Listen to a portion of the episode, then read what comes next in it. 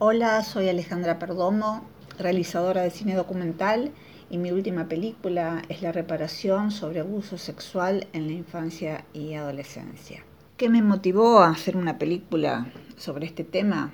Bueno, el estar en contacto con las violencias y el compromiso que, que uno asume cuando decide hacer cine documental, lo que uno quisiera es poder cambiar el mundo, ¿no? Y colabora desde su lugar, como puede y con las herramientas que tiene. La mía es esta.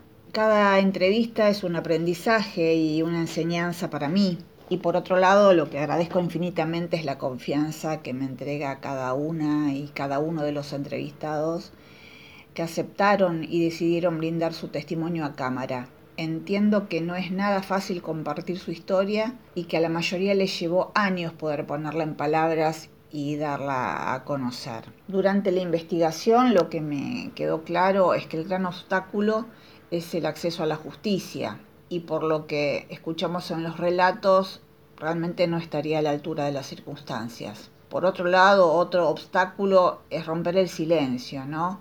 Poder contar cuando pueden, y enfrentar todos los procesos que vienen después, ante el Poder Judicial, ante la mirada social que muchas veces juzga a la víctima y no al victimario. Por suerte esto está cambiando. El patriarcado está muy arraigado, está muy enquistado. Es un trabajo de siglos de considerar a las mujeres, a las niñas y a los niños como objetos de su propiedad y no como sujetos de derecho. Es aberrante que hoy los medios sigan diciendo apareció una mujer muerta y no que una mujer fue asesinada, o que se siga juzgando a la mujer o a la joven abusada por cómo iba vestida o en el horario en el cual andaba por la calle. Todo esto, en todo esto hay que seguir trabajando exhaustivamente.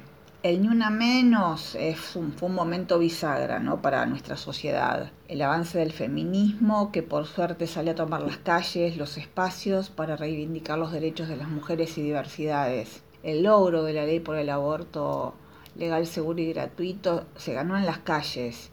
Y esto es un camino de ida, ¿no? ya no, no, no hay vuelta atrás. Lo que uno aspira es trabajar seriamente en la prevención para contribuir en la concientización y para ayudar a romper el silencio e instalar estas temáticas en agenda. Por eso es tan importante visibilizar.